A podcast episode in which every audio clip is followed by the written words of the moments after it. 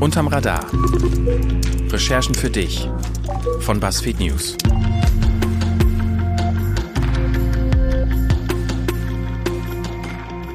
Draußen vom Walde komme ich her. Mein Name ist Markus Engert. Herzlich willkommen. Hier ist der Podcast Unterm Radar.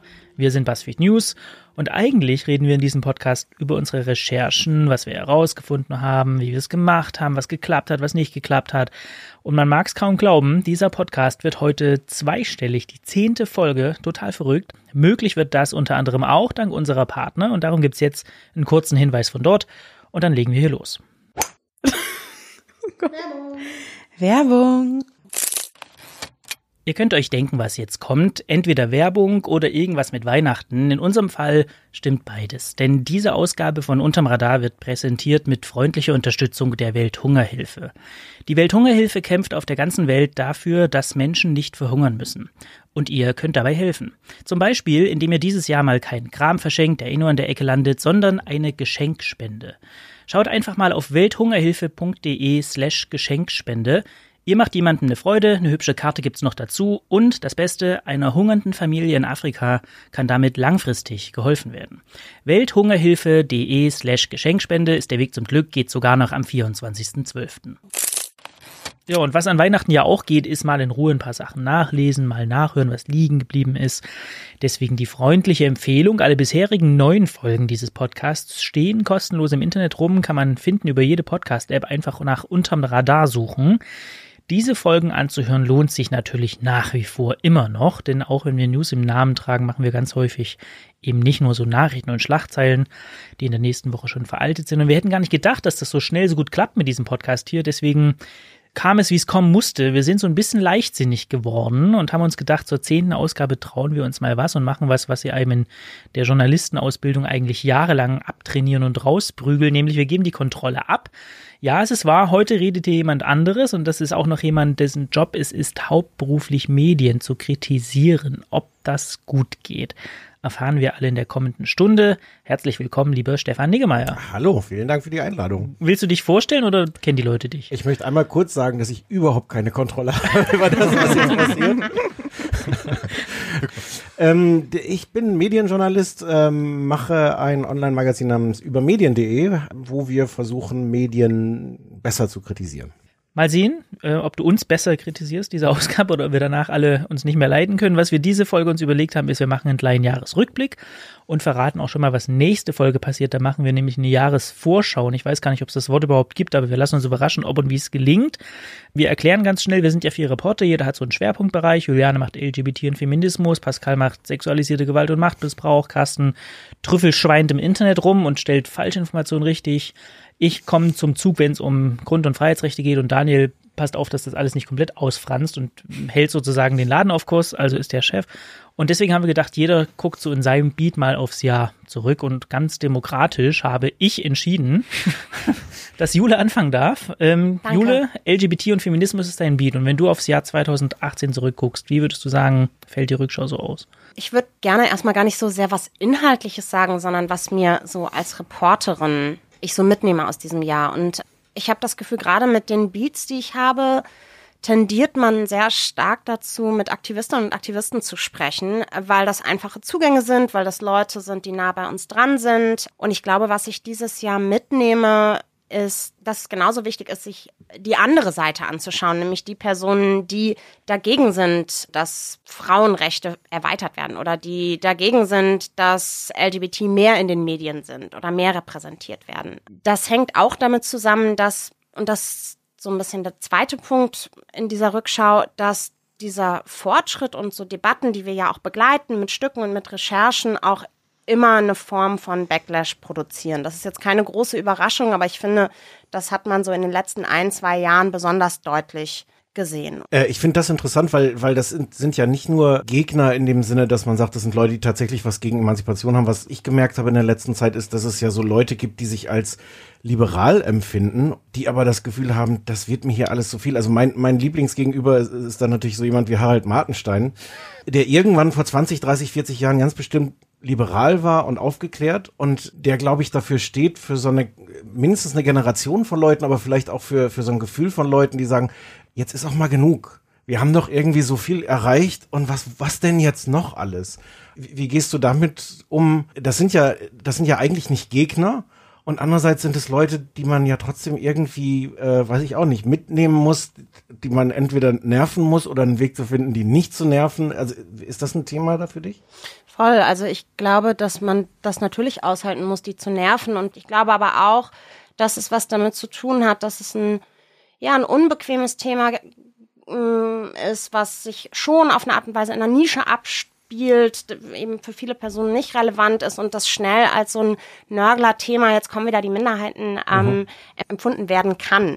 Das ist so ein bisschen eine Plattitüde, aber ich kann dazu nicht mehr sagen, als ich äh, möchte sowas trotzdem machen. Mhm. Und man muss sich dann vielleicht mehr darüber Gedanken machen, wie man solche Themen verbreitet und aufbereitet, als wirklich darüber zu diskutieren, ob das relevant ist oder nicht, weil das ist tatsächlich keine Frage, die ich mir stelle. Hast du echt das, zum Ende des Jahres das Gefühl, LGBT-Berichterstattung ist noch wichtiger geworden oder vielleicht ist das irgendwie, gibt es ein besseres Gefühl dafür in der Gesellschaft oder? Das ist ähm, auch eine interessante Frage, die, glaube ich, mit diesem Fortschritt Backlash zusammenhängt.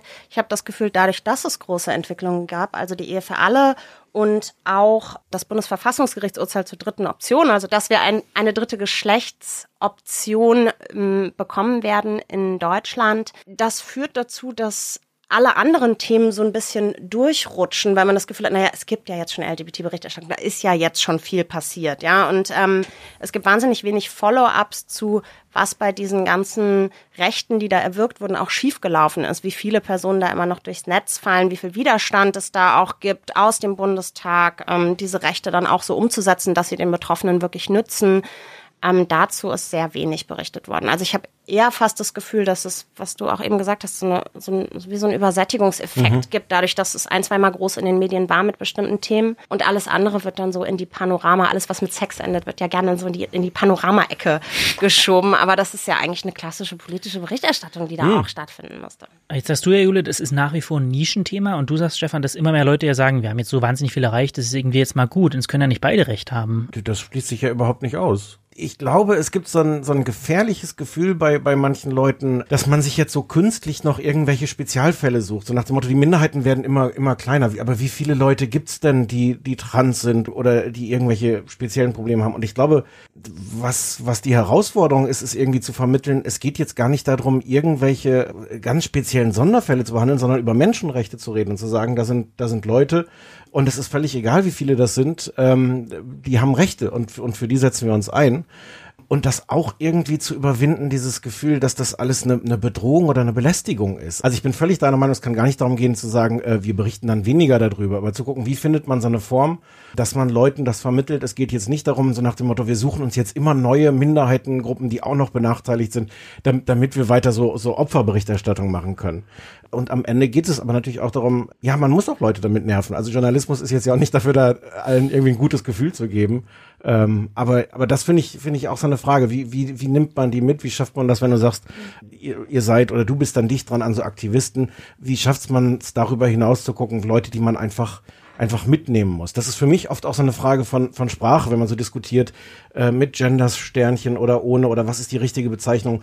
Ich finde das total richtig, über all das nachzudenken. Aber so mein Plädoyer ist da auch immer für so einen gewissen Pragmatismus, dass man jetzt nicht alle Leute, die im Grunde erstmal wohlmeinend sind, aber sich vielleicht schwer tun, dass man die nicht von vornherein verschreckt und dass man guckt, ja, dass man die mitnimmt dann. Ja, das ist vielleicht so ein zweites oder drittes großes Learning aus diesem Jahr, dass ich nochmal gemerkt habe, wie niedrigschwellig ich arbeiten muss, mhm. damit ich möglichst viele Leute erreiche. Also das haben wir vor allen Dingen gemacht eben mit dieser Netflix-Dokumentation, wo ich immer das Gefühl hatte, das ist viel zu undifferenziert. Da müssen eigentlich lauter Details erklärt werden zum Thema Intersexualität, äh, die ganz wichtig sind. Nee, das ist aber nicht der Fall. Und ähm, das ist genau, was du auch gerade gesagt hast.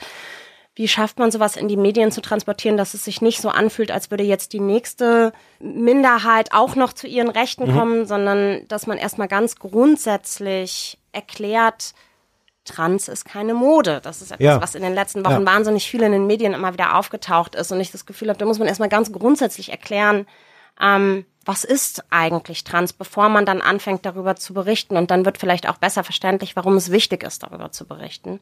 Ich finde das so interessant, wenn man das spiegelt an der Abtreibungsdebatte, wo wo auch, auch sehr spezielle Sachen, die wir teilweise gemacht haben in der Berichterstattung, viel mehr Leute erreichen und viel mehr mhm. ähm, eine Welle machen, nicht nur politisch medial, sondern auch bei ganz vielen Leuten, die sich da irgendwie für engagieren und das, und das finde ich total interessant zu beobachten, auch wenn ich da jetzt noch keinen Schluss draus ziehe oder so.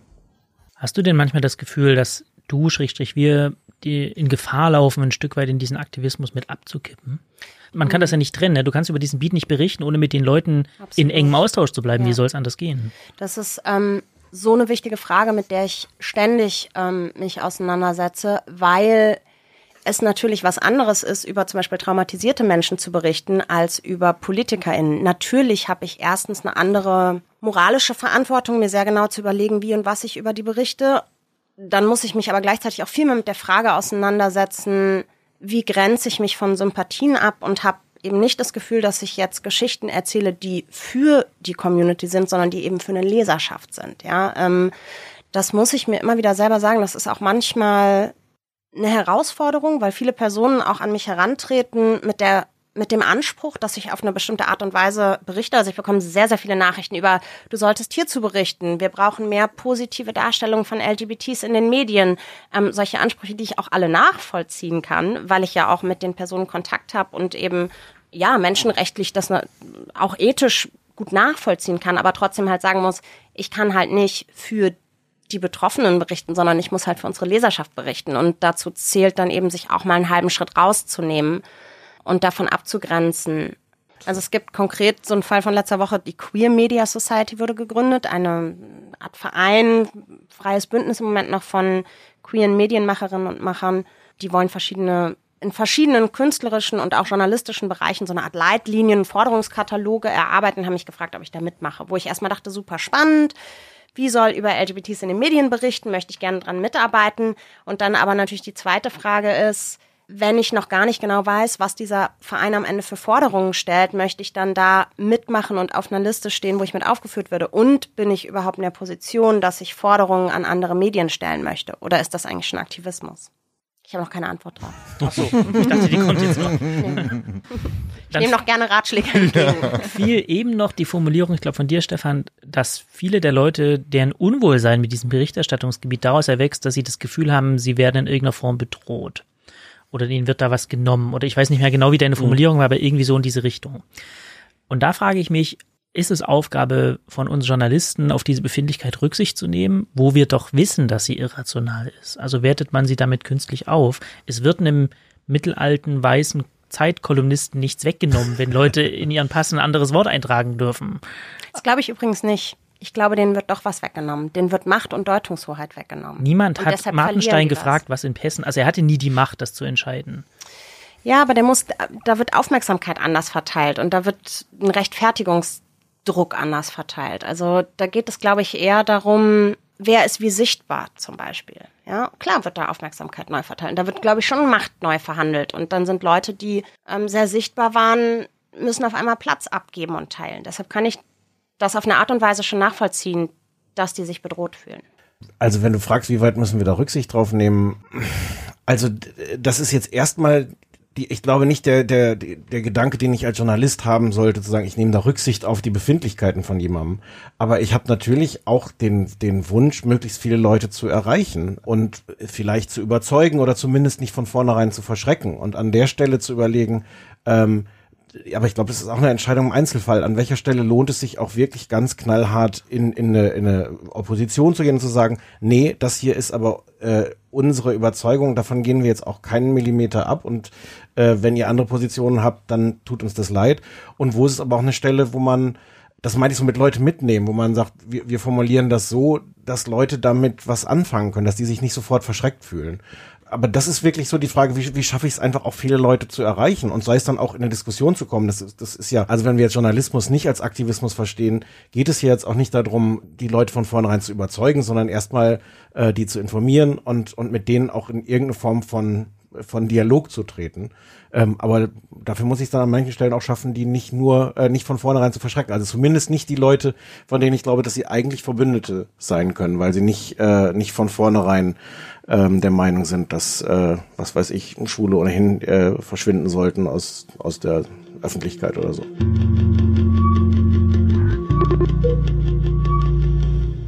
wir machen weiter mit Carsten vielleicht. Ja. Dein Beat, ja. wie wir das bei uns nennen, also dein Berichterstattungsgebiet, sind einmal Social News und dann Desinformation, Fake News nennen es manche.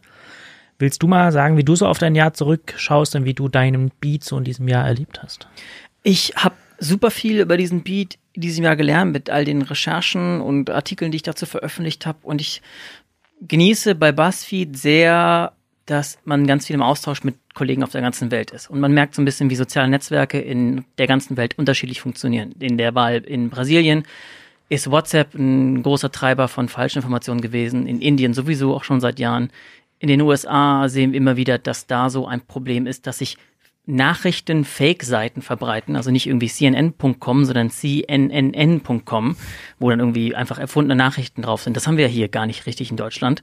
Und in Deutschland, glaube ich, was ich in den letzten Monaten gesehen habe, ist das größte Problem, dass Wahrheiten oft einfach verdreht sind oder dass man wahre Ereignisse nimmt und da so einen kleinen, kleinen Twist reinbringt, ähm, die dann den ganzen Artikel oder die Überschrift zu einer Falschmeldung machen. Das macht es natürlich nicht nur Journalisten viel schwieriger, da Wahrheit und Lüge zu unterscheiden, sondern für Leser und Leserinnen natürlich noch viel mehr. Mit, mit was für einem Gefühl gehst du da rein in deine Recherchen? Also ist der Ausgangspunkt, so, also wie oft bist du fassungslos? Ist, glaube ich, meine Frage.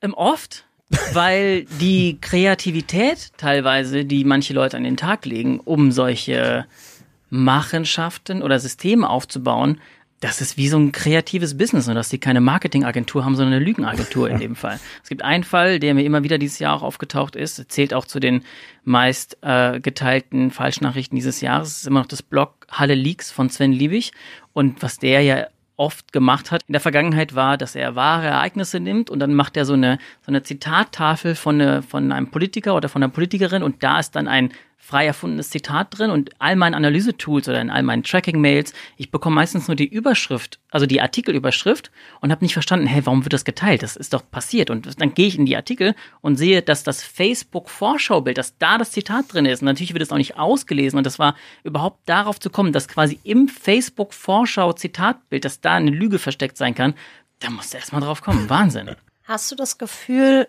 dass die Personen, die solche falschen Informationen verbreiten, dass die das machen, weil sie das für die Wahrheit halten oder dass sie das machen und sehr genau wissen, dass sie falsche Informationen verbreiten? Ich würde schon sagen, dass die vor allem bei denjenigen, die Artikel veröffentlichen, wo, wo man ganz klar merkt, nach einer gewissen Recherche, dass hier Wahrheit aufhört und da die Lüge beginnt, dass sie das mit Vorsatz machen, weil das natürlich genau die Artikel sind, die am meisten gelesen werden, die am meisten geklickt werden, die natürlich auch viel besser teilen auf Social. Ich habe dieses Jahr, glaube ich, vor allem in der zweiten Jahreshälfte noch viel, viel öfter ähm, das Narrativ gelesen, das verschweigen die Medien oder das wird nicht berichtet. Und in ganz vielen Fällen habe ich dann recherchiert, wollte herausfinden, ja, warum ist das denn nicht so? Weil du findest auch dann bei, bei Google nichts dazu. Und der Schnack war dann oft, dass sie, das Gerücht einfach nicht falsch ist. Aber es gibt dann natürlich nicht von den großen Medien irgendwelche Artikel, in denen steht, dieses Gerücht kursiert und das stimmt gar nicht und deswegen gibt es ja keine Berichterstattung zu, sondern die Leute, die dann diese, diese Falschmeldung verbreiten, sagen, ah ja, guck doch mal selbst bei Google, du findest da nichts dazu, weil das Gerücht falsch ist.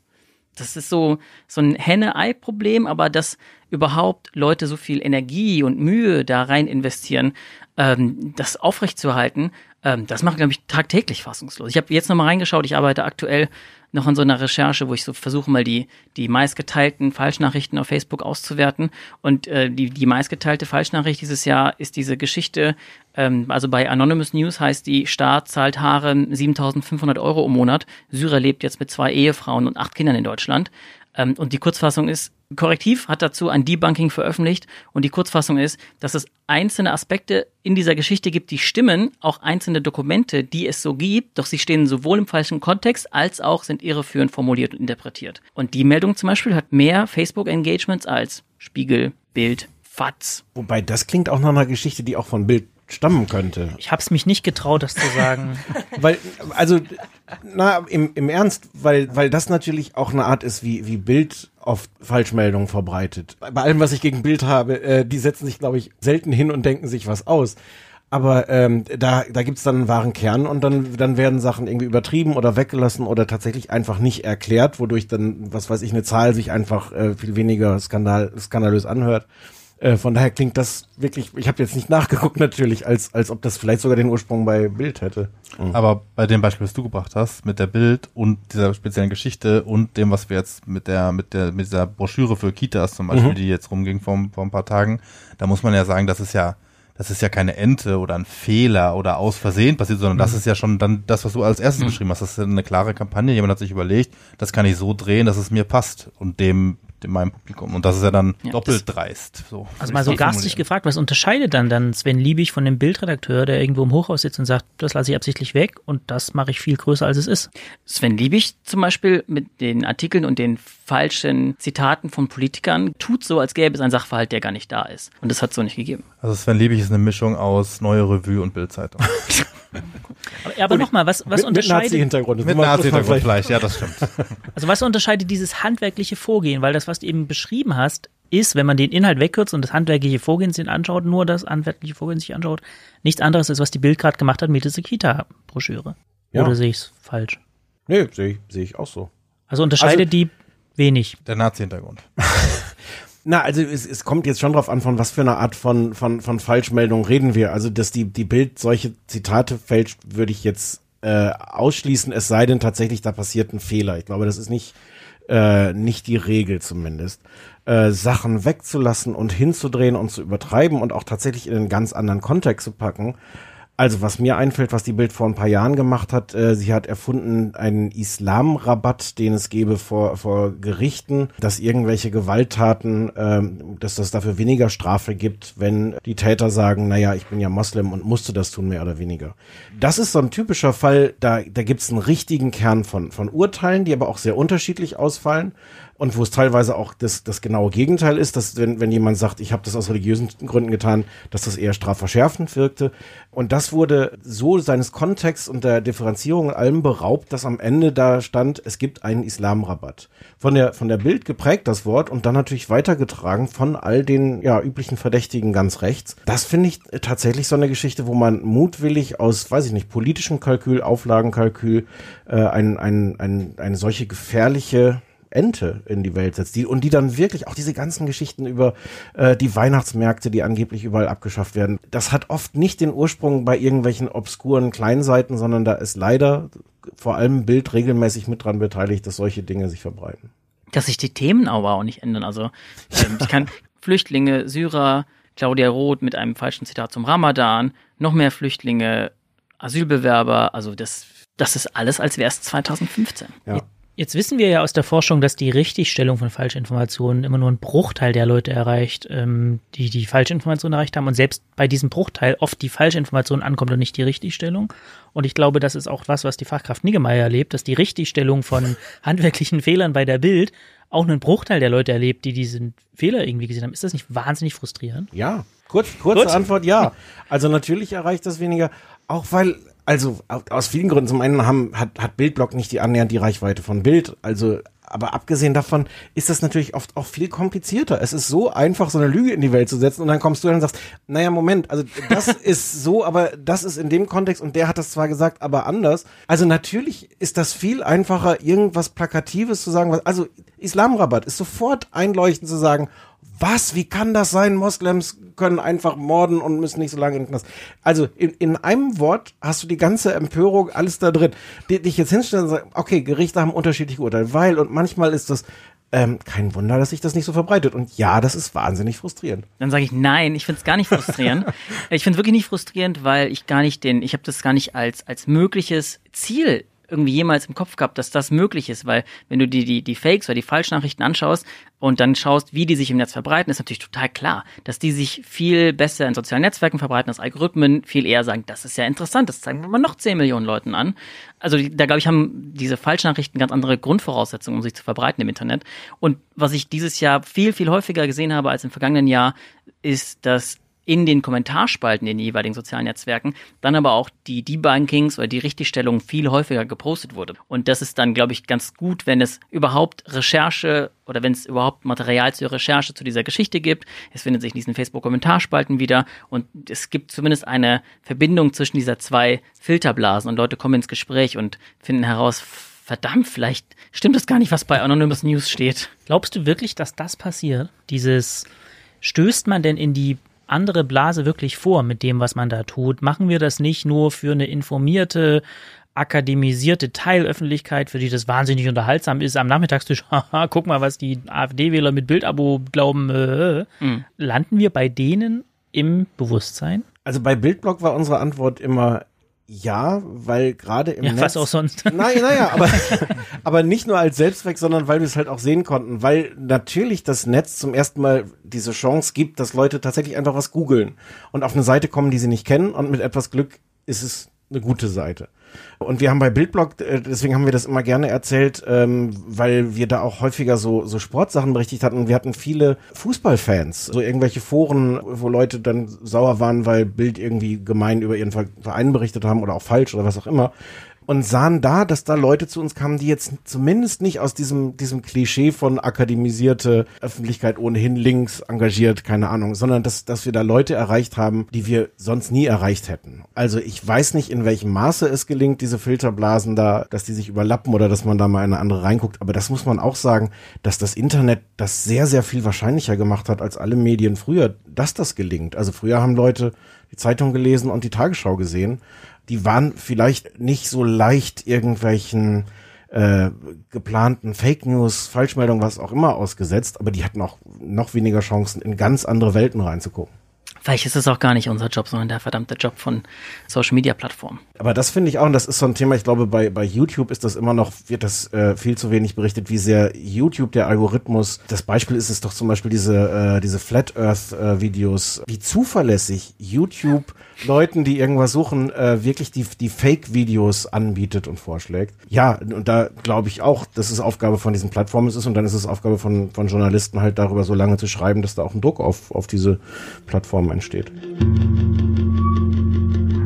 Pascal, möchtest du vielleicht weitermachen? Dein Beat ist sexualisierte Gewalt, auch Machtmissbrauch oft. Kein ganz einfaches Thema. Das sieht, glaube ich, jeder auf den ersten Blick. Wie würdest du jetzt nach einem Berichterstattungsjahr 2018 so eine Zwischenbilanz ziehen? Ja, mir ist aufgefallen, sehr stark. Ich habe viele, viele Interviews geführt mit Betroffenen, die dann auch gar nicht zu einer Geschichte geworden sind. Und ich habe bei diesen Interviews gemerkt, dass es doch einen Unterschied gibt dazwischen, wie ich die ich jetzt schon viel zu diesem Thema geschrieben und gelesen habe, ähm, wie ich da die Schwelle wahrnehme von was ist eigentlich erzählenswert, was ist auch rechtlich ein Übergriff und wie wenig Kenntnis es bei Betroffenen selbst dann häufig gibt. Und das ist gar kein Vorwurf, sondern da ist einfach so viel Unwissen. Was ist das eigentlich, was mir da passiert ist? Habe ich ein Recht darüber zu sprechen? Habe ich auch ein Recht, das öffentlich zu machen? Ist es ein Unrecht, was mir da passiert ist? Also da habe ich in vielen Gesprächen, merke ich da sehr, sehr viel Unsicherheit. Gibt es große Zurückhaltung, auch bei Leuten, die jetzt zum Beispiel in unserer Branche arbeiten. Ich mache ja gerade eine Recherche zu ähm, sexueller Belästigung in der Medienbranche und da komme ich oft an meine Grenzen in den Gesprächen, weil ich merke, ich muss dann sozusagen erklären, was ist eigentlich sexualisierte Gewalt und wie funktioniert die ähm, wofür ich auch so ein bisschen Tür und Tor aufmache, dass man mich dann im Nachhinein kritisieren kann, dass ich sozusagen meinen Quellen, was ich nicht tue, aber das ist was, wovor ich auch Angst habe, eingeredet hätte, das ist das, was sie jetzt über diesen Vorgang äh, zu fühlen oder zu denken haben. Äh, ich versuche dem so ein bisschen zu begegnen, indem ich ähm, die Leute eigentlich sehr niedrigschwellig immer frage, nicht sowas wie, bist du belästigt worden, sondern ich frage dann, hat dich jemand angefasst? Wie hat sich das für dich angefühlt? Also, dass man sozusagen diese Worte Belästigung, ich benutze die selten. Ich benutze auch fast nie das Wort sexualisierte Gewalt in meinen Interviews. Und ich hoffe, dass ich dadurch so ein bisschen das schaffe, wirklich die originären Gefühle der Leute abzubilden, auch wenn sie vielleicht selbst nicht so diesen Überbau haben von, was ist das eigentlich, was mir passiert und was hat das mit Strukturen zu tun. Ich finde es auch immer interessant, dass jedes Mal, ich habe mit vielen, vielen Leuten irgendwie auch über meinen Job geredet im letzten Jahr und dann sind alle immer so, uff, oh, das ist aber schwer. Und ich denke mir so, das ist auch interessant, weil ich nehme das überhaupt nicht so wahr und diese Gespräche laufen auch nicht so ab, dass wir jetzt alle da sitzen und weinen. Also von außen nimmt man das so sehr stark wahr, dass das alles so Opfer sind und die Gespräche sind aber eigentlich oft gar nicht so. Aber das ist als Reporterin schon eine besondere Rolle, weil es ja jetzt nicht klassische Menschen sind, die einfach über ihren Job reden oder über irgendwas, was schiefgelaufen ist oder irgendwas, sondern es geht ja immer oder so gut wie immer um traumatisierte Menschen und es gibt auch nicht so viele Reporterinnen, die das machen. Und das ist für dich ja auch was, wo die Leute, was du auch schon mal erzählt, häufig noch nie mit irgendjemandem drüber geredet haben. Du bist die erste Person. So, ich finde das immer spannend, wenn du so über deine Reporterrolle in diesen Gesprächen sprichst und was du für ein Gefühl dabei hast, mit so Leuten zu reden. Aber das ist vermutlich so ein Learning by Doing, oder? Weil das ist, glaube ich, am weitesten entfernt von dem, was man so klassischerweise in der Journalistenausbildung auch auch lernt. Also bei allen Themengebieten oder so, auf die man sich da vorbereiten kann. Warst du da irgendwie vorbereitet darauf? Wie, wie du an so ein Thema rangehen kannst und wo du, wo du Grenzen für dich ziehen musst, wo du die anderen, genau das, was du geschildert hast, ähm, das, das lernst du jetzt, während du es machst. Das kann man auch nicht anders Ja. lernen. Das ist auch wie bei anderen Themen, wenn ich jetzt über den Krieg schreibe, dann kann ich das nicht tun, indem ich vorher über den Krieg gelesen habe, sondern dann irgendwann mal diesen einen Moment, in dem ich da bin und der ist dann oft auch emotional überfordernd. Also ich hatte in Recherchen, die ich auch vor BuzzFeed gemacht hatte, schon Momente, in denen ich emotional überfordert war. Aber das hat eben dazu geführt, dass ich mich jetzt damit viel professioneller auseinandersetzen kann. Und man kann das nicht aus dem Buch lernen. Das kann einem auch keiner erklären, wie das ist, wenn jemand vor einem sitzt und zusammenbricht. Das hatte ich auch öfter mal. Und auch Leute, die sagen, ich, ich kann gerade nicht mehr, ich, mir geht's, die total durchdrehen. Das ist selten passiert, aber das ist schon auch vorgekommen. Und dann muss man, glaube ich, das finde ich eigentlich viel wichtiger, dann muss man sozusagen verstehen, wo ist in mir als Journalistin und als Mensch so ein Ruhepunkt, an den ich ja auch dann gehen muss, weil sonst fliegt einem ja alles durcheinander, kann man auch seine Geschichte nicht mehr aufschreiben, sondern muss man nach Hause fahren und dann muss man auch sagen, okay, jetzt gehe ich mal um den Block und dann mache ich weiter. Ich finde, es sind auch so ganz stark Erfahrungswerte, um zu lernen, ähm, wie verhältst du dich in deiner Rolle als Mensch versus sozusagen Berufsmensch, also gerade bei diesem ganzen Thema Zusammenbrechen, ähm, musst du jemanden trösten? Ja, drückst du dein Mitgefühl aus? Wenn ja, wie tröstet man jemanden, ähm, mit dem man eigentlich, der eigentlich deine Quelle ist, wenn der vor dir sitzt und ganz doll weint? Ja, kann man die, kann man die Person in den Arm nehmen oder ist es eigentlich schon zu viel? Ähm, das finde ich ist eine Herausforderung, die man nur Antworten bekommt, wenn man das irgendwie zwei, dreimal erlebt hat und ähm, das tatsächlich ausprobiert, wie, wie sich das auch für einen selber anfühlt, ob man das Gefühl hat, ich verlasse eine professionelle Ebene oder weiß ist ich gar nicht, Ordnung, ob das so ist. Ich habe zum Beispiel letztens, ähm, ich weiß nicht, ob das unseren Zuhörerinnen ähm, bekannt ist, aber es gibt einen sehr guten Podcast von der New York Times Reporterin äh, Rukmini Kalimachi und die spricht mit einer Mutter, deren Sohn ähm, ein Terrorist ist und im Gefängnis sitzt. Und da geht's in anderen Folgen auch um, um Sexsklavinnen. Und die sagt an einer Stelle ziemlich selbstbewusst, ich verstehe, was dir passiert ist. Meine Mutter ist auch vergewaltigt worden. Und dann geht es einfach weiter, dieser Podcast. Für mich war das toll, weil ich so gedacht habe, okay, man kann auch super professionell mit sehr existenziellen, intimen Dingen in so ein Interview reingehen, wenn man für sich selbst einen Umgang damit gefunden hat. Und ähm, ich fand es super, das zu hören, dass sie das einfach so macht und dass niemand das unprofessionell fand. Ich fand das auch nicht unprofessionell, es hört sich auch nicht unprofessionell an.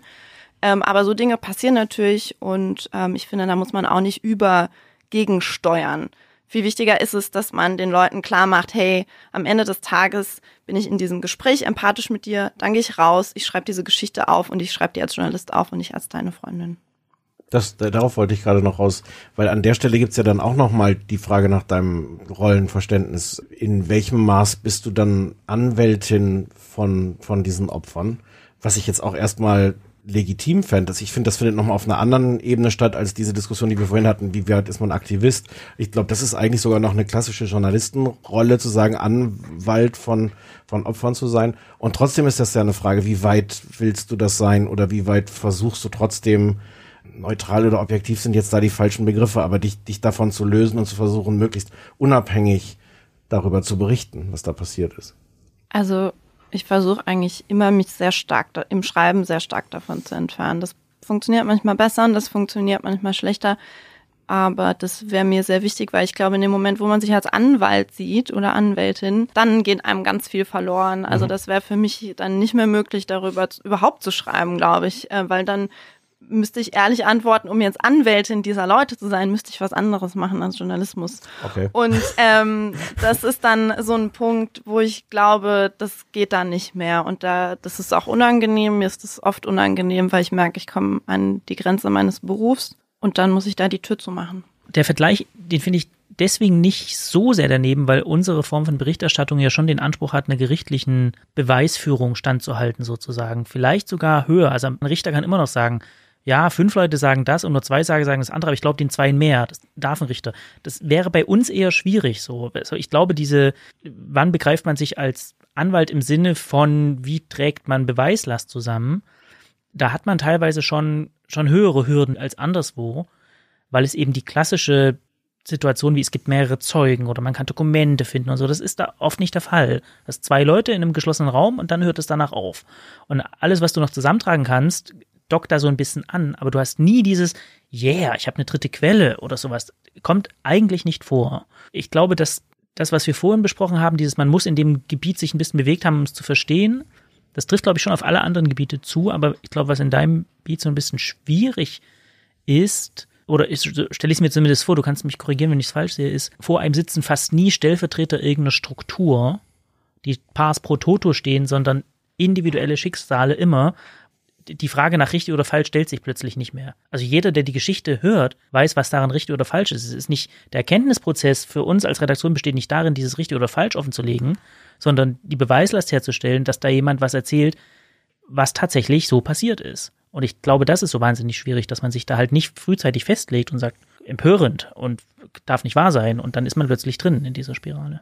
Total. Also ich finde, wir haben ja jetzt sehr viel über Betroffene geredet. Ich finde aber auch, was mir sehr aufgefallen ist im, im letzten Jahr, ist eigentlich so, dass ich das erste Mal verstanden habe, was eigentlich auch meine Macht ist gegenüber den Leuten, über die ich im negativen Sinne schreibe ähm, und überhaupt was Macht eigentlich ist. Ich habe so angefangen mit Machtmissbrauch und ich hatte überhaupt kein Konzept davon, wer hat eigentlich Macht und wie wird die ausgeübt und was tut die und wie kann die auch Leuten Angst einflößen und auf der anderen Seite, was habe ich eigentlich für eine Macht als Reporterin? Ich war völlig sprachlos, als wir in Spanien so Proteste ausgelöst haben mit unserer Berichterstattung und ich muss auch sagen, ich war auch diese Woche, als die ähm, Max-Planck-Direktorin Tanja Singer nach Mobbing-Vorwürfen zurückgetreten ist, ähm, unter anderem wegen unserer Berichterstattung. Das sind Dinge, wo ich auch Respekt vor habe, weil ich natürlich Angst habe. Ich bin mir sicher, dass ich bei diesen Geschichten alles richtig gemacht habe, aber ich habe natürlich Angst, dass mir sowas mal passiert und ich mal einen Fehler mache und mich mal eine Person anlügt. Und ich finde, das ist so was, wo, was ich sehr stark aus dem Jahr mitnehme, wo ich so denke, so, man trägt sehr viel Verantwortung und das muss man sich jeden Tag klar machen. Dann darf man nicht irgendwie drauf losstürmen und denken, wuh, ich bin jetzt hier aber die tolle Reporterin und ich kann dazu führen, dass Leute ihren Job verlieren. Das ist super gefährlich. Dann mache ich mal weiter, weil du so ein Schlagwort genannt hast, das mich auch so ein bisschen umtreibt. Angst nämlich. Bei mir geht es um Grund- und Freiheitsrechte in den Sachen, die ich bearbeite. Und ich habe so ein bisschen, glaube ich, festgestellt zu haben im letzten Jahr, dass ganz oft, wenn wir über Sicherheit reden, wir eigentlich über Angst reden. Und dass sozusagen den Leuten mit dem Versprechen, mehr Sicherheit zu erzeugen, eigentlich versprochen wird, Angst abzubauen. Und diese Spirale führt ins Endlos. Ich habe jetzt in diesem Jahr mit relativ vielen Leuten reden können, die so bei Polizei, bei irgendwelchen Innenbehörden, bei irgendwelchen Ermittlungsinstanzen und so arbeiten. Und ich glaube, wenn man diesen Job macht, ist das auch berechtigt mit der Angst, weil deren Welt natürlich zu 100 Prozent aus Fällen besteht, wo die Dinge nicht so gelaufen sind, wie sie laufen sollten.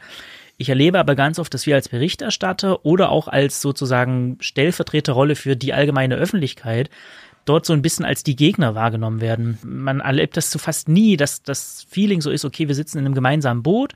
Deine Rolle, lieber Staatsanwalt, ist, den Staat ganz mächtig zu machen. Meine Rolle als Berichterstatter ist, für Grund- und Freiheitsrechte einzustehen und gemeinsam finden wir im Diskurs irgendwie den gesunden Mittelweg. Mein Feeling ist, da bin ich so ein bisschen pessimistisch, irgendwie klappt das nicht.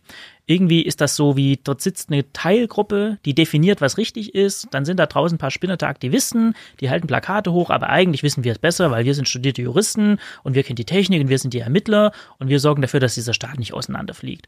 Und da fände ich es, vielleicht ist das ein bisschen blumig und illusionsmäßig zu sehr aufgeladen, aber ich fände es besser, wenn man das öfter hinbekommt, dass wir es schaffen, nicht zu vergessen, dass wir da schon alle in einem Boot sitzen und dass die Art und Weise, wie diese Gesellschaft funktioniert und wie viel oder wenig Sicherheit wir opfern, um Freiheit zu erlangen, wenn das so ein paar mehr Leute miteinander aushandeln würden als so eine, ich sag's bisschen böse, so eine Funktionselite, die qua zweiten Staatsexamen in Ministerien sitzt und die Sachen unter sich auskungelt.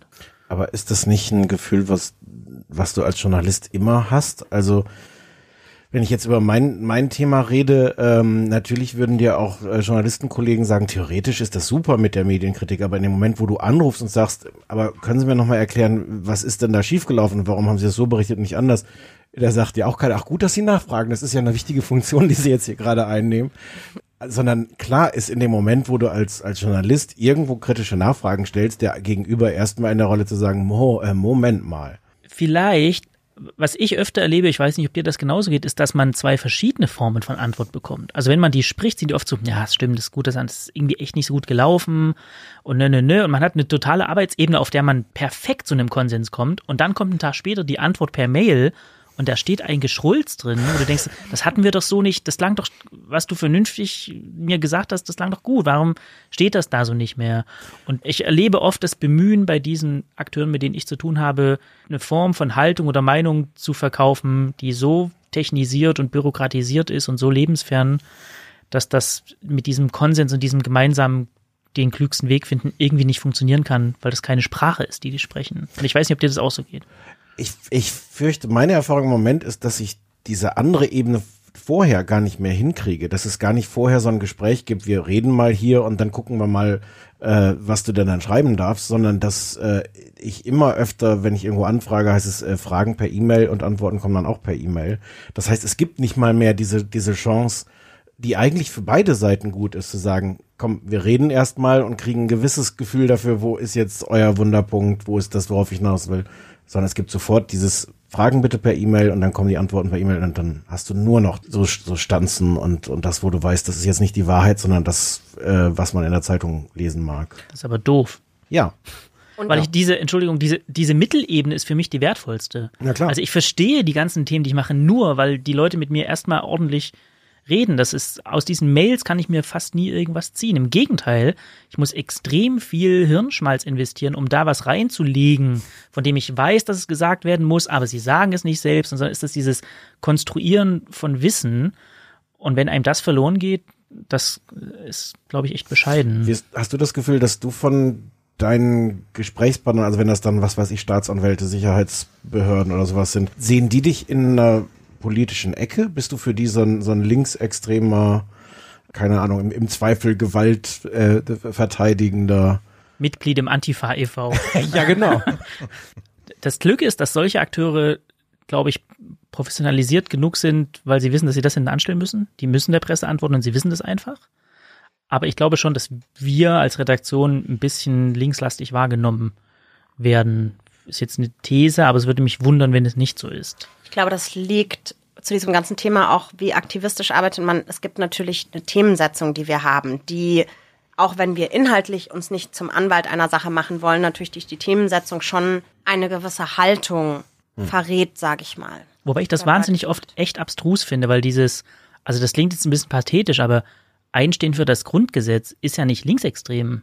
Einstehen also, für Feminismus. Wo kommt das her? So, also das finden manche schon. Dass dieser Drall sich so fortschreibt, dieses Narrativ. Aber zum Beispiel, du bist halt nicht Polizeireporter, sondern Reporter für Grund- und Freiheitsrechte. So und ich glaube, das ist so ein bisschen vielleicht für Leute, die sich lange in dem Themengebiet bewegen und selber wichtig sind im BKA oder sonst wo, eine relativ klare Ausrichtung, wo sie sagen, okay, der guckt im Zweifel eher dahin, wo wir zu viel machen und nicht dahin, wo wir zu wenig machen. Aber wenn ihr sagt, das ist sozusagen etwas, was euch verloren gegangen ist, könnt ihr da irgendwelche Gründe für ausmachen, warum sich das verändert hat? Hat sich externe Kommunikation professionalisiert? Habt da irgendwie so einen Ruf, den man irgendwie sich aneignet und dann reden die Leute nicht mehr, bevor sie so eine Stellungnahme schicken? Woran liegt das? Ähm, ich glaube, e-, eine Antwort ist natürlich die, die, die Angst oder dass es da einfach auch eine größere Krise gibt. Und dadurch man, man viel eher dann so die, die, die Zugbrücken so hochzieht und sagt, wir machen jetzt da die Burg dicht und äh, versuchen da gar nicht informell auf irgendeiner Ebene was zu machen. Also bei den Verlagen nehme ich das ganz stark so wahr. Verlage waren, waren immer schon besonders schwer so in der Öffentlichkeitsarbeit und, und äh, selber zu akzeptieren, dass sie auch das Thema von kritischem Journalismus sind, dass der nicht nur bei ihnen stattfindet, sondern dass, dass sie da auch Objekt sind. Aber das wird gerade alles noch schlimmer. Und ich glaube, das ist wirklich aus dem Gefühl, ähm, wir haben so viele Ecken, an denen es hier brennt. Je weniger wir da stattfinden und je weniger wir Anlass geben, durch, durch unsere eigene Kommunikation dazu beizutragen, umso besser. Ich finde oder ich erlebe, dass noch ein zweites Problem dadurch entsteht, durch diese Gesprächsebene, die fehlt, nämlich ähm, man baut sich ja dann auch eine Form von Netzwerk in dem Fachgebiet, in dem man arbeitet, auf und dann hat man da im Zweifelsfall bestimmte einzelne Personen mit denen man diese Gesprächsebene hat, die einem dann weiterhelfen. Man kann dann aber schwierig überprüfen, ob diese bestimmten Kontakte, die man dann hat, ob sich das nochmal wiederum durch andere Personen verifizieren lässt. Also ich habe das Gefühl, man gerät schnell in so eine Falle, dass wenn man ein, zwei, drei gute Kontakte dann hat, im Verlag in einem Fall, man dann auch sagt, gut, dann frage ich da nochmal nach und dann frage ich da auch nochmal nach bei unterschiedlichen Themen, die man gerade bearbeitet. Aber ja, man eigentlich auch diese Quellen nochmal überprüfen möchte mit anderen Personen, denen man dieselben Fragen nochmal stellt. Und ähm, Wobei das, das jetzt, auch, ja, in, in, in, das wäre jetzt in meiner Arbeit gar nicht so relevant, weil, weil unser Ausgangspunkt ja schon meistens als, als Medienkritik das ist, wir sehen was, wir lesen was oder jemand schickt uns einen Hinweis, guckt euch das mal an. Mhm. Äh, und der, der Ursprung von unseren Geschichten ist dann selten sowas, ähm, dass ein Insider aus einem Unternehmen uns irgendwas erzählt. Das gibt's auch, aber die, die in der Regel reicht es einfach, Dinge sich anzugucken oder, oder durchzulesen.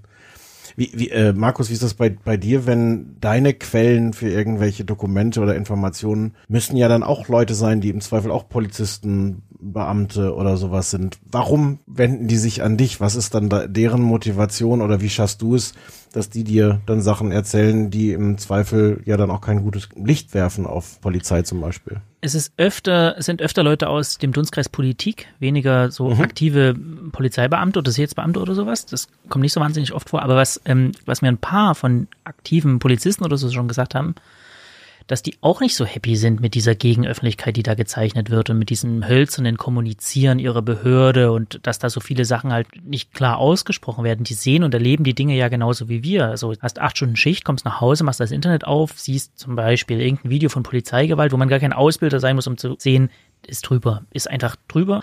Und dann ist deren Interesse ja oft zu zeigen, wir sind eine anständige Behörde, wir werden ordentliche Leute, wir gehen auch mit solchen Sachen so, wie man sich das wünscht. Und dann erleben sie oft, dass das zum Beispiel im Polizeibericht nicht steht, dass die Pressemitteilung euphemistisch ist oder Sachen unter den Tisch kehrt und so. Und dann können die sich nicht identifizieren mit ihrer Stelle, für die sie da jeden Tag irgendwie die Nase hinhalten. Und das ist, glaube ich, deren Motivation zu sagen, wenn da jetzt einer anruft, dem nicht daran gelegen ist, das sofort zu skandalisieren und zu übertreiben, dann nehme ich mit zehn Minuten, erkläre dem das mal aus meiner Sicht. Und dann erleben die auch, dass da ein Artikel bei rausfällt, der die zwar kritisiert, aber auf einer sachlich fundierten und fairen Ebene. Und das ist für die zehnmal cooler als dieses Polizei böse, Polizei gut und mehr dazwischen gibt es nicht mehr. Ich glaube, das ist deren Motivation, so mit Journalisten zu reden oder mit uns zu reden. Auch weil das ist jetzt eine Hoffnung, das weiß ich nicht, das kann ich nicht belegen, aber ich glaube, diese Jubelberichterstattung oder diese Form von Öffentlichkeit, die die eine komplett unkritische Heldenrolle zuteil werden lässt, das ist, glaube ich, ein Honig, der kurzzeitig gut schmeckt, aber über kurz oder lang einen unzufrieden macht, weil das löst die Probleme nicht. Und die müssen es nachher ausbaden. Also wenn ich überspitze sehr, wenn mit Polizeigewalt zum Beispiel unkritisch umgegangen wird und dann wird nur Heldenverehrung gemacht und es das heißt, sowas hat es nicht gegeben, erleben die irgendwann über kurz oder lang draußen im Kontakt mit den Bürgern, dass ihre Behörde nicht mehr getraut wird und dann müssen die das ausbaden. Ich habe noch eine Frage, die so einen halben Schritt zurückgeht und zwar haben wir, es wäre angefangen bei BuzzFeed äh, als Politikreporter und dann haben wir gesagt, wir machen jetzt einen ganz krassen Themenfokus auf Grund- und Freiheitsrechte, was nach außen erstmal cool klingt, aber eigentlich ist alles Grund- und Freiheitsrecht. Leider ja. ja. ich, ich äh, wüsste gern, wie dein Gefühl ist jetzt nach einem, was ist das jetzt, Dreivierteljahr, äh, dieser, dieses Themenfokus. Hast du, hast, hast, findest du dich besser zurecht als mit dem großen Thema Politik? Ähm, hast du ein Gefühl dafür, wie dieser Schwerpunkt ausgefüllt wird von dir? Ich glaube, wir füllen den Schwerpunkt nicht gut genug aus, weil er so groß ist. Was aber, glaube ich, dieser Move uns ermöglicht hat, ist mit mehr Selbstvertrauen zu sagen, nee, dieses Thema machen wir nicht oder den Termin besetzen wir nicht. Wir müssen nicht von 50 Leuten als 51. auf irgendeiner Pressekonferenz sitzen und Sprechsätze weiter verbreiten von Parteivorsitzenden und so. Und zu sagen, wir machen nicht diese Politik, sondern wir gehen dahin, wo Grund- und Freiheitsrechte gefährdet werden und stehen auch dafür ein, dass das was ist, was ein Thema ist, was natürlich flirt und was irgendwie auch schnell wegschwimmt und was die aller, aller, allermeisten Leute auch gar nicht als brennend empfinden, weil das liegt auch in der Natur der Sache. Diese Grund- und Freiheitsrechte, die man hat, interessieren einen die ganze Zeit nicht, wenn man sie nicht braucht. Die interessieren dich erst, wenn du sie brauchst, dann ist es aber zu spät, dir darüber Gedanken zu machen. Und dass man da hingeht und sagt, wir sind eine Redaktion, die sich das vornimmt, die, die tatsächlich auch als das begreift, was sie sind, nämlich Abwehrrechte gegen den Staat. Das heißt nicht, die Botschaft, der Staat muss weg, sondern das heißt, dass auch der Staat nicht unfehlbar ist und dem Bürger sind Rechte gegeben, die er nicht verlieren kann. Selbst wenn du dich noch so bescheuert äußerst und noch so dumm verhältst, du kannst diese Rechte nicht verlieren und nicht veräußern. Und dass man als Redaktion sagt, das gucken wir uns spezialisierter an und da gehen wir auch hin mit der Haltung zu sagen, wir finden das wichtig, dass diese Rechte im Bewusstsein mündiger Bürger sind und dass man darüber nachdenkt, bevor man sie braucht.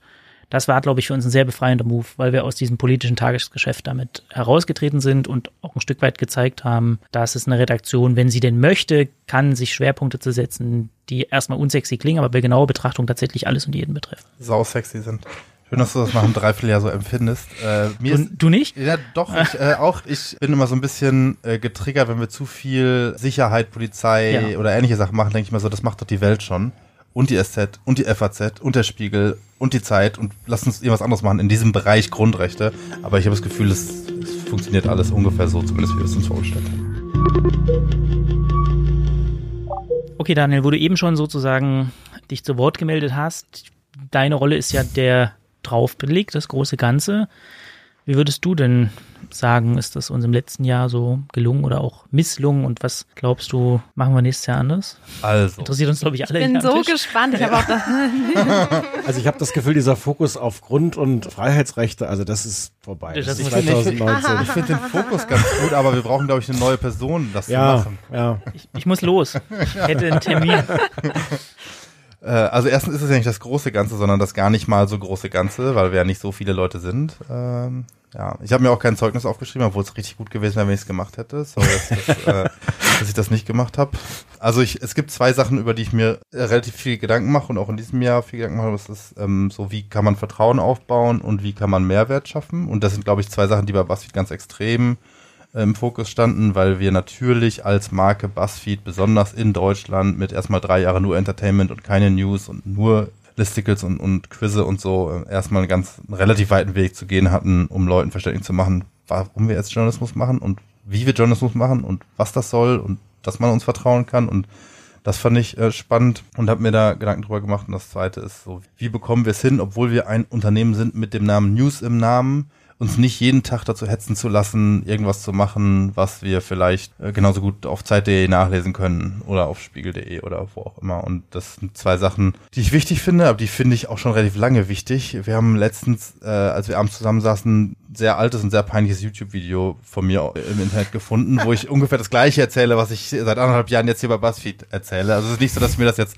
letzte Woche ausgedacht hätte, dass das wichtig wäre. Ich finde das tatsächlich schon sehr lange wichtig, aber bei BuzzFeed finde ich es besonders spannend und bei der Konstellation, die wir hier haben, weil es halt so eine besondere Situation ist, so eine Art Laborsituation, wie ich finde, ähm, in der man halt ganz ganz gut sich auch ausprobieren kann, weil wir von null begonnen haben. Wir konnten uns neu überlegen, wie wollen wir das eigentlich machen und wir haben kein Print am Bein, was sehr viel Geld produziert, nicht mehr so viel, aber immer noch viel Geld produziert, uns aber auch hindert, andere Sachen neu zu machen. Und das fand ich für mich persönlich total spannend und deswegen finde ich die Arbeit hier auch so spannend. Das sind so Sachen, die, wie, die wir, glaube ich, mittlerweile als komplett logisch empfinden, die aber vielleicht nicht bei jedem Medium komplett logisch empfunden werden und auch nicht so umgesetzt werden, wie dass man halt in so einem Podcast sehr offen darüber spricht, was man gut und richtig macht und wie man seine Arbeit sieht oder dass man Dokumente veröffentlicht, wenn man sie hat und nicht irgendwas Gravierendes dagegen spricht oder dass man erklärt, wie man die Recherche gemacht hat, methodisch oder dass man eine Seite über die Redaktion anlegt, wo sehr detailliert drin steht, was die einzelnen Leute eigentlich von ihrem Journalismus wollen und warum sie den Journalismus so betreiben, wie sie ihn betreiben und wie sie zu kontaktieren sind,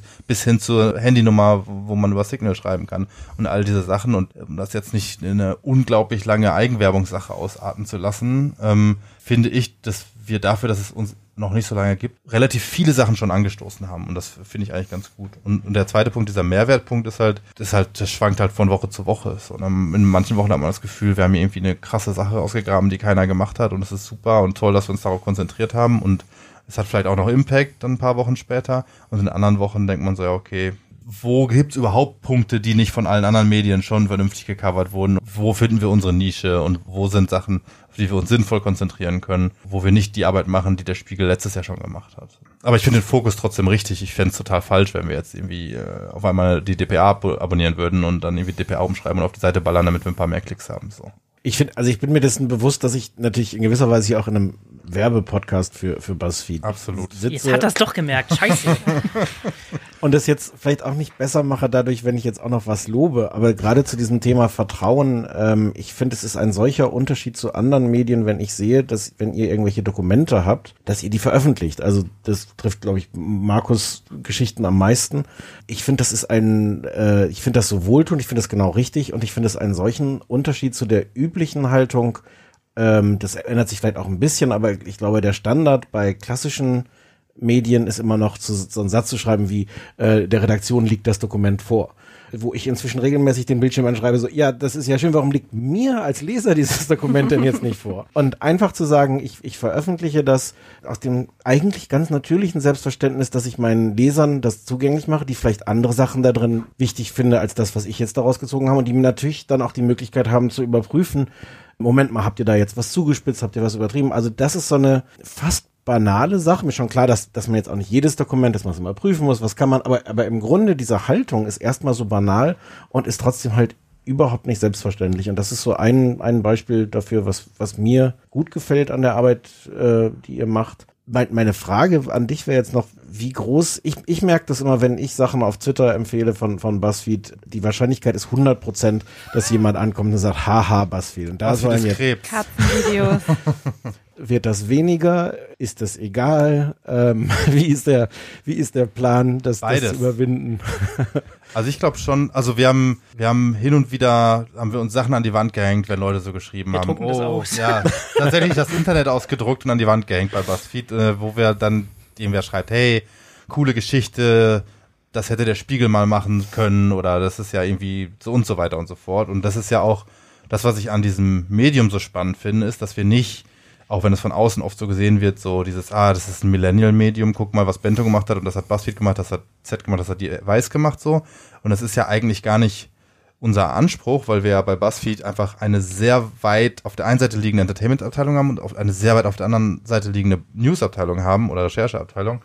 Und unser Anspruch ist ja, wenn wir eine Geschichte machen, dann soll sie halt auch nirgendwo anders gestanden haben. Nicht nur nicht bei Bento oder jetzt, sondern auch nicht im Spiegel oder der Zeit. So. Und das finde ich, ähm, ist was, was uns die Chance gibt, mittelfristig die Leute davon zu überzeugen, dass es sinnvoll ist, auch mal auf BuzzFeed sich Recherchen durchzulesen. So. Aber es ist schon so, dass wir im Moment eigentlich für jedes Stück, was wir machen, die Leute zwingen müssen, es bei uns zu lesen. Ist ja auch der, also niemand geht auf BuzzFeed.com die Webseite, um zu gucken, was heute passiert ist. Und deswegen ist ja dieser Fokus da. Wenn, dann muss es was sein, was es nirgendwo anders gibt. So. Und ich hoffe, dass das, ich glaube, dass es klappt, aber. Ja. Ich versuche eigentlich regelmäßig das immer zu retweeten, wenn das Leute machen, weil ich das aus, ich habe ja vorher in der Entertainment-Abteilung gearbeitet und ich liebte diesen Moment, wenn Leute sagen, das ist zwar von BuzzFeed, aber der Inhalt ist so gut, ich muss jetzt trotzdem teilen. Ich habe, als ich ähm, mit BuzzFeed darüber gesprochen habe, ob ich das machen will hier, war auch so einer der Pitches von Ben Smith, damals der Chefredakteur, war so, das, das war das Geilste, als er angefangen hat bei BuzzFeed vor fünf Jahren, als er vom Politiker gekommen ist, so, jede Geschichte, die du gemacht hast, ist noch größer gewesen, nur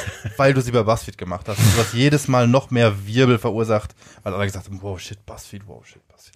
Und das ist halt, es, es nimmt langsam ab, aber ich glaube, dass das auch manchmal auch ein Vorteil sein kann. Macht ihr solche Auswertungen? Es gibt auch dieses, ich glaube, durchaus zweifelhafte Medienranking, dieses Zitatranking, wo sich so der Spiegel und Bild regelmäßig einen, Entschuldigung, drauf runterholen, weil sie da die meist zitierten äh, Medien irgendwie sind.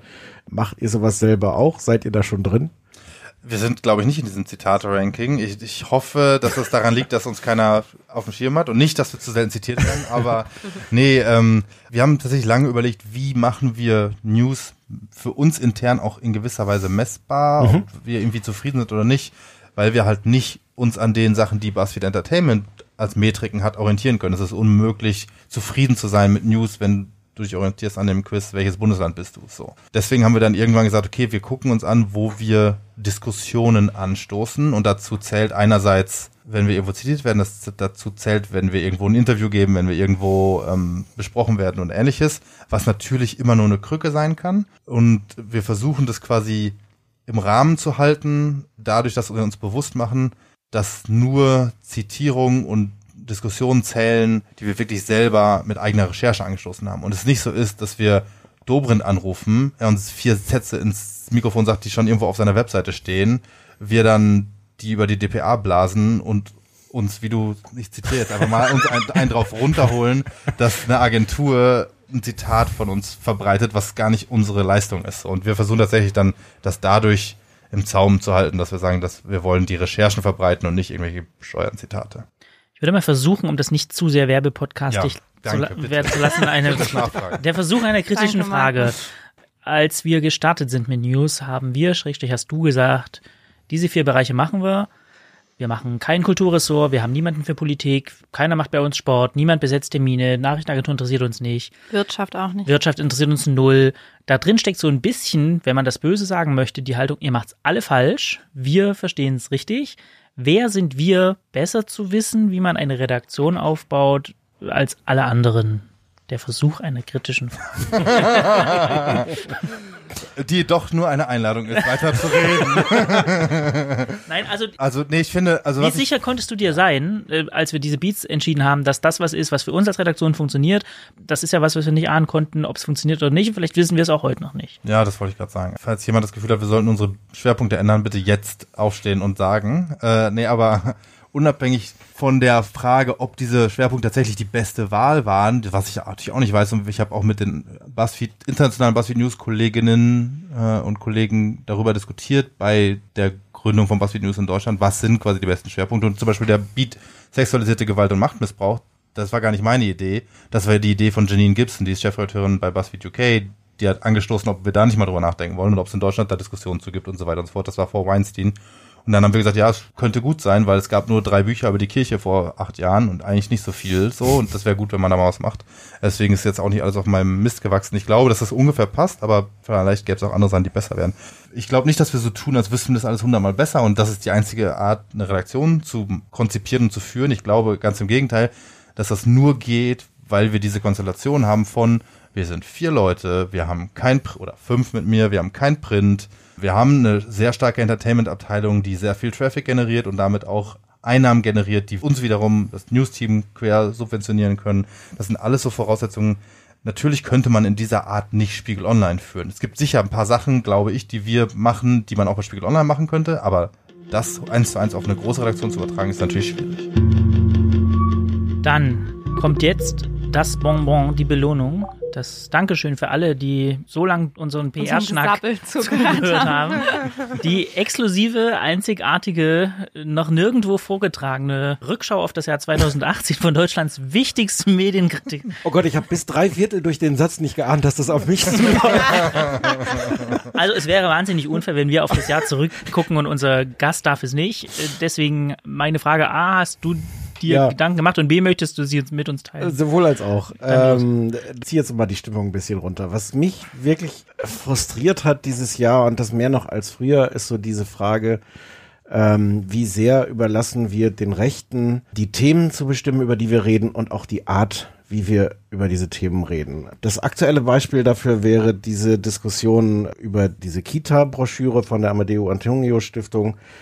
Ich will da jetzt gar nicht in die ganzen Details gehen. Wir haben inzwischen auch schon drei Artikel auf Übermedien dazu geschrieben das Frustrierende daran, und ganz ähnlich ist es beim äh, Migrationspakt auch gewesen, das, was, was mich daran so frustriert, ist, diese Themen, diese Aufregung kommt von rechts. Und dann gibt es inzwischen, was ja auch gut ist, eine Reaktion von Medien wie, wie unseren, zu sagen, Moment mal, diese Vorwürfe sind falsch, so ist es gar nicht. Das Frustrierende daran ist, dass die Gegenposition dann ist, es gibt also diese Wut auf der rechten Seite und die Gegenposition ist, nein, nein, das ist gar keine Stasi-Schnüffelbroschüre oder so schlimm ist dieser Migrationspakt gar nicht. Das heißt so, die, die Wahl ist, ist es so schlimm, wie die sagen oder ist es nicht so schlimm? Und was mir so Sorgen macht und mich so frustriert, ist, wie selten es gelingt, eigentlich eine positive Position zu formulieren. Also wir kommen überhaupt nicht mehr dazu zu sagen, diese Kita-Broschüre ist gut und nötig, weil, also den positiven Case für solche Sachen zu machen, das ist jetzt an vielen Stellen zugegebenermaßen nicht die Aufgabe von uns Journalisten. Also äh, ich will gar nicht, dass wir die Werbeplattform für den Migrationspakt, Kita-Broschüre oder was auch immer ist. Ich bestreite auch nicht, dass man an all den Sachen aussetzen kann. Ich fürchte nur, dass, dass die Medien und halt auch wir Medien eine Rolle daran spielen, ähm, dass genau diese negativ und von rechts geprägten Diskussionen so groß werden. Und ich sehe das ähm, mit großer Sorge und weiß nicht, was man dagegen tun kann, dass wir uns diese Themen und wie gesagt, und die Art, wie wir über sie diskutieren, nicht von, von rechts in diesem Maße diktieren lassen.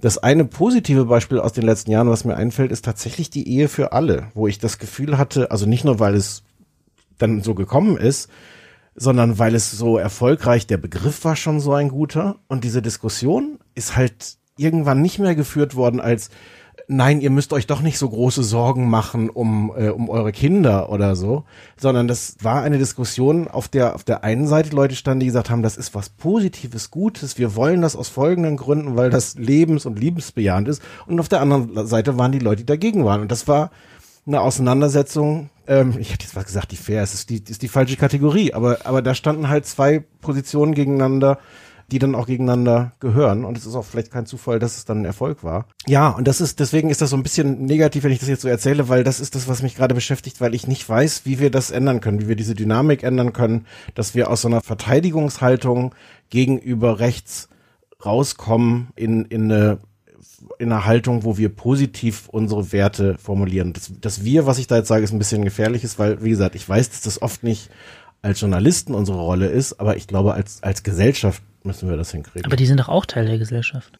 Ja, dann lass uns darüber streiten. Die Leute, die sagen, das ist was Positives und die Leute, die sagen, das ist was Gefährliches. Und dann kann man die Auseinandersetzung mit diesen Leuten führen. Das Problem ist nur, wenn, wie gesagt, wenn die positivste Haltung zum Migrationspakt die ist, es ist ja gar nicht so schlimm, wie ihr sagt. Oder äh, keine Sorge, das ist ja nicht verpflichtend. Und die Position, die sagt, aus folgenden Gründen brauchen wir das und aus folgenden Gründen ist das gut, dass wir uns alle darauf verständigen mit anderen Ländern, die fällt völlig unter den Tisch, weil von vornherein die, die Verteidiger dieses Migrationspakts so mit dem Rücken an der Wand stehen und sagen, ähm, keine Angst, das ist übertrieben, was die sagen. Aber, aber es fehlt in der Debatte die positive Haltung dazu. Warum machen wir das? Warum ist das was Gutes? So dein Die Gefühl, nicht eigentlich von den eigentlichen Leuten kommen, die das dann Also aus der angeschlossen ja, haben. Klar. Wie gesagt, das ist, das ist nicht, ich plädiere nicht dafür, dass wir als Journalisten plötzlich in so eine, äh, so eine Werberolle kommen. Natürlich muss die von den Leuten kommen, aber als Journalisten spielen wir natürlich insofern eine Rolle, dass wir auch darauf warten, dass es diesen Konflikt gibt. Dass die Geschichte, was weiß ich, 190 Nationen setzen sich zusammen und verhandeln, wie sie besser mit, mit Migrations umgehen, ist keine große Aufregergeschichte, ist keine Geschichte, die, die dann groß geklickt wird und auch die, die groß verbreitet wird von Medien. Aber sobald natürlich jemand dagegen schießt und das ist das Stück ist, hier geht's um unsere Souveränität, hier wird hinter unserem Rücken irgendwas gemacht, dann springen wir Medien drauf an. Ich verstehe diese Reflexe und die Mechanismen sehr gut. Ich glaube nur, dass die ein Problem sind. Das waren, das Problem waren sie immer schon. Aber jetzt gibt es halt eine AfD, die das Ganze regelmäßig äh, verankert und zunehmend ja auch gleichzeitig professionell und trotzdem auch sehr aggressiv diese Konflikte anheizt. Aber glaubst du nicht, dass es auch damit zusammenhängt, dass wenn man diese Gegenposition einnimmt, dass man dann sehr schnell politisiert wird? Das nimmt man ja in den Medien und auch in der Politik wahr, ähm, dass es so keinen, es gibt so keinen Mitte-Konsens mehr, sondern es ist sehr oft so, wenn ich mich jetzt, sei es in einem Kommentar oder indem ich so ein argumentatives Stück schreibe, ähm, dagegen argumentiere, dann werde ich sozusagen sofort als links dargestellt. Ob ich das jetzt bin oder sein will oder ob mein Artikel überhaupt dazu taugt, in irgendeiner Art und Weise sich politisieren zu lassen, ist ja mal egal. Und ich glaube, es gibt so eine Furcht davor, dass das eben passiert, weil ich den Eindruck habe, so diese, diese Lagerbildung ist einfach so sehr stark geworden. Ich glaube, die Lagerbildung ist sehr stark, aber ich glaube, dass es dann so eine Erosion gibt von einem Konsens, den es eigentlich mal gegeben hat. Also so ein Konsens zu sagen, es ist eigentlich gut, wenn wir uns überlegen, auch schon in Kitas, wie gehen wir mit Rechtsextremismus um? Und eigentlich müsste es doch diesen Konsens geben und dann guckt man mal, was ist der richtige Weg und wo gibt es vielleicht Übertreibungen oder wo müsste mehr getan werden. Ich habe das Gefühl, dass im Moment das angekratzt wird, dass schon das äh, eine Lagerbildung ist, sollen wir überhaupt uns Gedanken machen. Es ist schon eine Zumutung, sich Gedanken zu machen, wie man mit, äh, mit rechtsextremistischen Ideologien da umgeht. Ist es schon falsch, dass wir uns mit anderen Ländern zusammensetzen und verhandeln, finden wir irgendwelche Maßstäbe für, für Migration? Also insofern gebe ich dir völlig recht. Also schon, ich glaube, dass das, was bislang Konsens war, ist schon inzwischen Teil von einem Lager geworden und ist deswegen fundamental angegriffen und in Frage gestellt. vielleicht ist es gar nicht so schlimm. Also vielleicht war es immer da ähm, und hat jetzt sozusagen nur in Anführungsstrichen auch Plattformen, auf denen es sich sichtbar macht. Also andere Länder hatten immer rechtspopulistische Parteien, hatten immer rechtspopulistische Medien, hatten immer diesen Diskurs, teilweise bis in die 20er, 30er Prozentbereiche rein. Aus historischen Gründen ist das in Deutschland natürlich eine schwierige Position, das wissen wir alle, aber jetzt vielleicht nicht mehr. Und vielleicht ist es nicht so schlimm, wenn wir ein paar Dutzend vernünftige Medien, vielleicht sogar ein paar hundert vernünftige Medien im Land haben, dass jetzt in der Bahnhofsbuchhandlung auch Tichys Einblick ausgedruckt rumliegt. Ja, aber, und das ist dann mein Frust, diese Themen, diese Beispiele, die ich genannt habe, sind alle richtig groß geworden in dem Moment, wo halt die großen Massenmedien da eingestiegen sind und dann selber das, den Unsinn verbreitet haben. Also das ist nicht dass die, die großen, vermeintlich seriösen, etablierten Medien da in der Rolle von denen sind, die dann eine aufgeheizte Diskussion versachlichen, sondern die sind oft genug halt, das ist jetzt ein bisschen pauschal gesagt, das sind manche gute Medien natürlich schon, aber oft genug sind die dann genau die, die es dann erst richtig groß machen und den Unsinn erst, ja, dem so richtig Schwung geben. Können wir das Ganze retten, indem wir hart aber fair beibringen, was Framing ist, oder reicht das noch nicht? Also um es neutraler zu formulieren. Wollt ihr die Frage auch stellen? Also wer kann es ändern? Ja. Und wie? Ja. Und ja, vielleicht müssen wir alle verstehen, was Framing ist und wie man damit umgeht, oder ist, reicht das nicht? Das ist die Stelle, weswegen ich am Anfang gesagt habe, das ist ein bisschen negativ, weil ich habe darauf noch keine Antwort. Wir haben auch, äh, ich glaube, Kai Schächtele hat bestimmt auch schon vor einem Jahr auf Übermedien auch ein Stück darüber geschrieben, so nach dem Motto, wir brauchen diese positiven äh, Kampagnen, wir brauchen so einen so einen- so einen Populismus. Wir, Im Grunde müssen wir genau diese Methoden mit Memes und sowas uns aneignen, um von, von der anderen Seite dann äh, entsprechend Schwung zu generieren. Ich weiß es nicht. Ich, ich habe da noch keine, keine Antwort drauf. Ich habe nur das Gefühl, dass das nicht reicht, was ich ja auch seit vielen Jahren mache, zu sagen, man, man widerspricht, man versucht da die größten Irrtümer zu korrigieren. Ich habe überhaupt nichts gegen, gegen Fact-Checking und, und was korrektiv macht und all die. Ich, also möchte jetzt nicht missverstanden werden, dass, dass ich dagegen argumentiere. Ich habe nur das Gefühl, das reicht noch nicht. Da muss noch fundamentaler was dazu kommen, dass ja, dass wir verteidigen eine, eine Gesellschaft, die die vielfältig ist und äh, und und bunt und wo wo es dann wirklich doch Konsens geben müsste mit vielen Leuten. Ein bisschen, bisschen, Entschuldigung, ist ein bisschen dahingestottert, weil ich, ich weiß es, ich habe da noch nicht. Wie kannst du es wagen, ohne Lösung hier aufzunehmen? Ja, ja. Ich dachte, ihr sagt mir die jetzt vielleicht. Nein.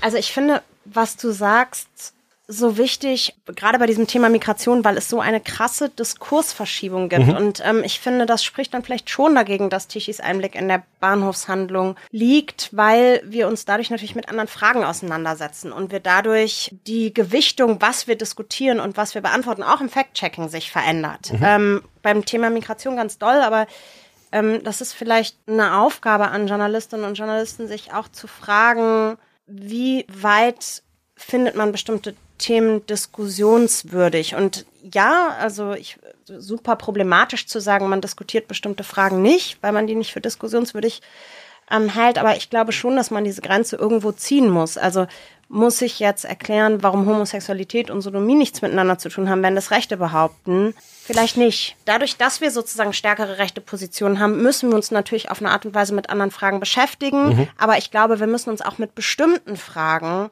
nicht beschäftigen, weil man sie dadurch diskussionswürdig macht. Und ich glaube, wir dadurch hinter einen bestimmten Konsens in bestimmten Fragen oder Debatten zurückfallen. Und das ist wahnsinnig schwierig, diese Grenze zu ziehen. Ich, ich weiß was, genau, was du meinst. Mir, mir fallen aber auch die Gegenbeispiele ein. Also der, beim Migrationspakt konnte man wirklich vor vielen Monaten schon sehen, wie dieses Thema in den rechten Blasen riesengroß wurde und wie viel Potenzial das da hatte. Und da hätte ich mir auch gewünscht, dass größere Medien oder Politiker früher gesagt hätten so, hoppla, hier ist jetzt der Zeitpunkt, wo wir sagen, wir müssen das Thema aufgreifen und darüber informieren. Das muss ja, wie gesagt, es geht nicht um eine Werbeveranstaltung, wir müssen darüber informieren. Ich glaube, es, es gibt dazu oft auch noch so eine Haltung von, naja, solange das nur bei Tees Einblick diskutiert wird und in irgendwelchen rechtsradikalen Blogs, ist doch egal, wir warten mal, bis das im Bild steht. Aber es steht dann irgendwann im Bild und dann ist aber auch nur noch wenig zu retten.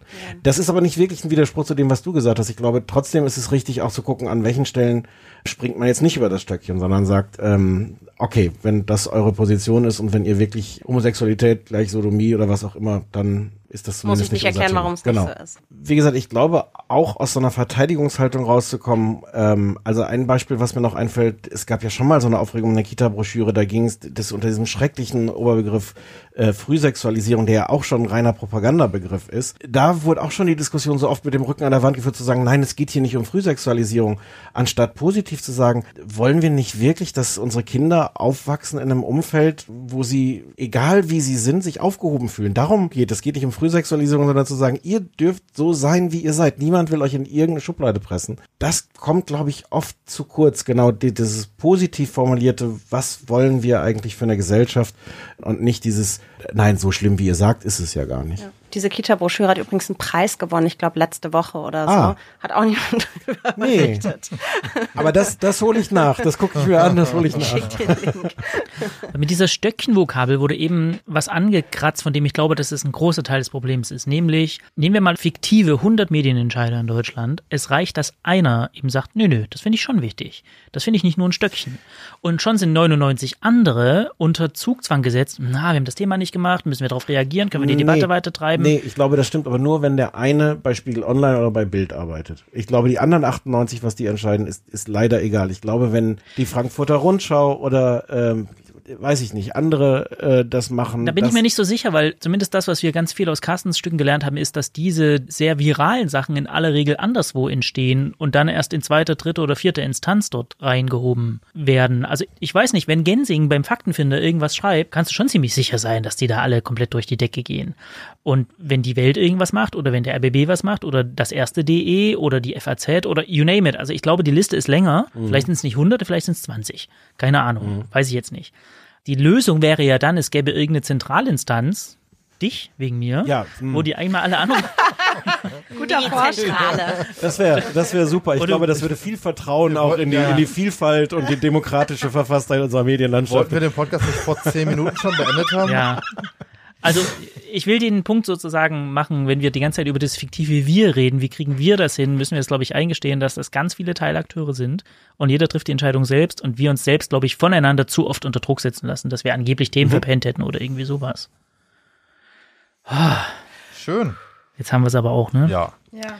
Okay, also ich hoffe, wir hoffen, niemand geht damit jetzt desillusioniert oder pessimistisch in das nächste Jahr. Wenn ihr zu Dingen, die wir gesagt haben, grundsätzlich anderer Meinung seid, dann lasst es uns doch wissen unterm Radar at buzzfeed.com oder bei Facebook oder bei Twitter.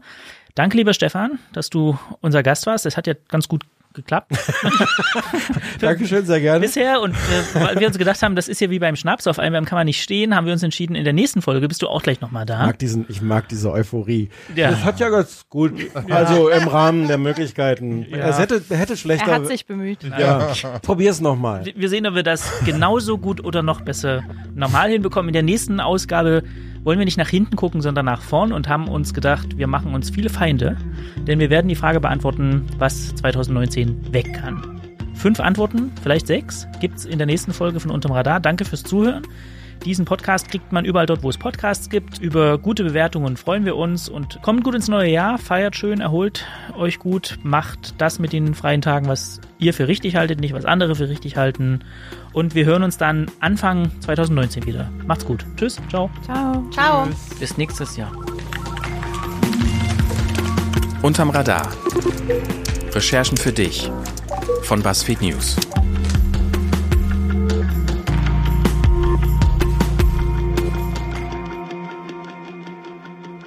Eine Koproduktion mit 4000 Hertz. Kurze Trinkpause. Also sowas machen wir ja nicht in unserem Podcast, so Trinkpausen. Nee. Sehr undiszipliniert hier, ne? Weil ihr währenddessen trinkt. Ja, Hast du dir jetzt den Gag von meiner Folge in deine Folge Hab ich geschrieben? doch eben gerade gesagt. Ich muss dir den Gag wegnehmen, weil wir deine nach Weihnachten. Dann ich werde das das, ich werd das alles enthüllen. Twitterst doch schon live mit hier. Ja, ja. Gag-Mobbing bei BuzzFeed. Gag-Mobbing danke. finde ich total gut. Aber ich hatte mir den selbst seit Monaten. Ja. Für Weihnachten aufgespart. Und dann ist er auch noch gar nicht so gut, muss man leider sagen. Für deine Folge reicht's noch, ne, Markus? Okay. Ich fange an. Es wird nicht besser. Achtung.